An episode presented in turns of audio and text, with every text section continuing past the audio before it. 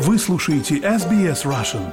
Больше интересных материалов на сайте sbs.com.au slash russian. Вы слушаете SBS Russian. У микрофона Светлана Принцева.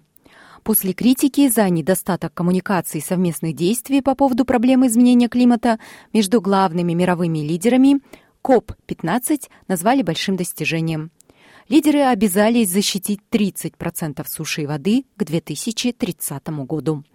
Подробности по материалам службы новостей СБС. I now propose that We adopted the package of L25 to L30. Теперь я предлагаю принять пакет L25, L30. Возражений не вижу, пакет принят. The package is adopted.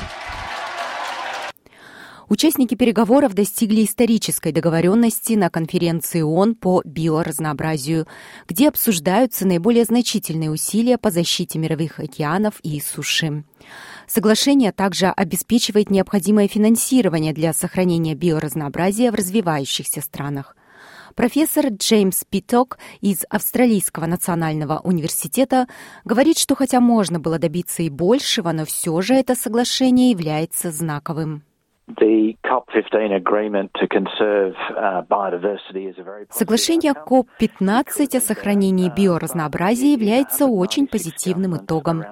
Оно могло быть и лучше, но это 196 правительств по всему миру, согласившихся сделать гораздо больше для защиты флоры, фауны и среды обитания. Они установили 23 цели, среди которых по существу удвоение площади поверхности Земли, которая будет отведена под сохранение лесов, пресноводных экосистем и океанов.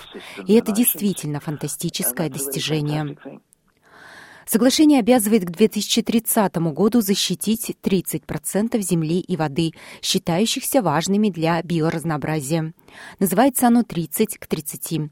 В настоящее время охраняются 17% наземных и 10% морских площадей. Стивен Гилбо, министр окружающей среды и изменения климата Канады, высоко отозвался о результате, достигнутом мировыми лидерами. What we have accomplished то, чего мы достигли, является отражением того пути, который наши две страны прошли в эти месяцы, решив отложить в сторону разногласия и сделать приоритетом совместную работу над тем, что нас объединяет. Я думаю, что это отражает то, что мы только что приняли сегодня вечером под вашим руководством, и я от имени Канады и канадцев хочу поблагодарить вас за это. Нед Прайс, представитель Госдепартамента США, назвал соглашение обширным и амбициозным.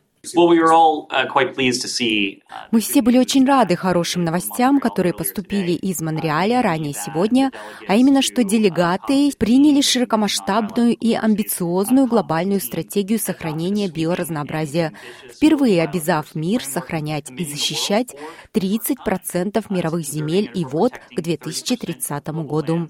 Глобальная стратегия биоразнообразия является поворотным моментом, который, по нашему мнению, необходим для борьбы с кризисом кризисом потери биоразнообразия с целью оставить лучший мир для будущих поколений.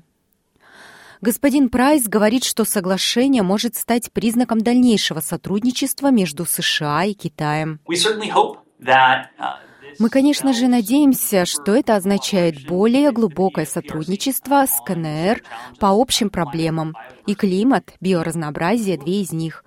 Когда КНР летом объявила о приостановке или прекращении сотрудничества в областях, представляющих общий взаимный интерес, мы выразили то, что, я думаю, страны всего мира во многих случаях, думая про себя, что как две глобальные державы, как первый и второй в мире источники выбросов, мы не только должны, мы обязаны работать вместе, когда дело доходит до этих общих проблем.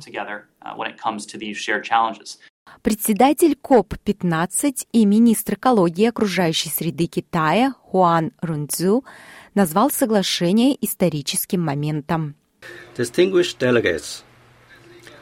Уважаемые делегаты, это исторический момент. Сегодня, в конце долгого пути, который включал в себя многочисленные встречи в разных уголках мира и продвижение вперед в нашей работе, даже в разгар глобальной пандемии COVID-19, мы, наконец, прибыли в наш пункт назначения.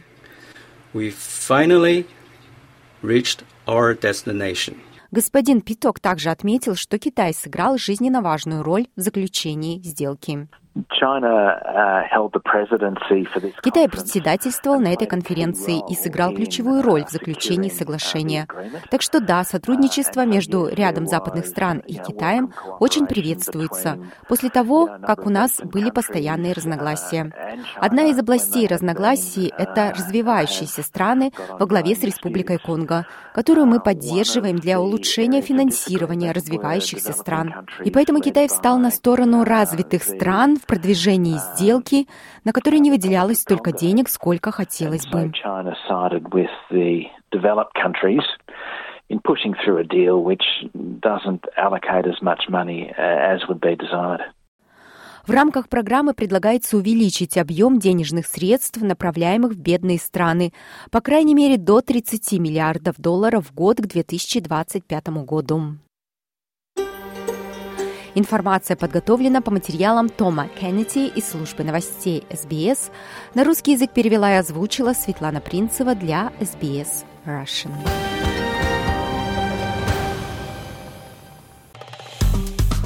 Поставьте лайк, поделитесь, комментируйте. SBS Russian в Фейсбуке.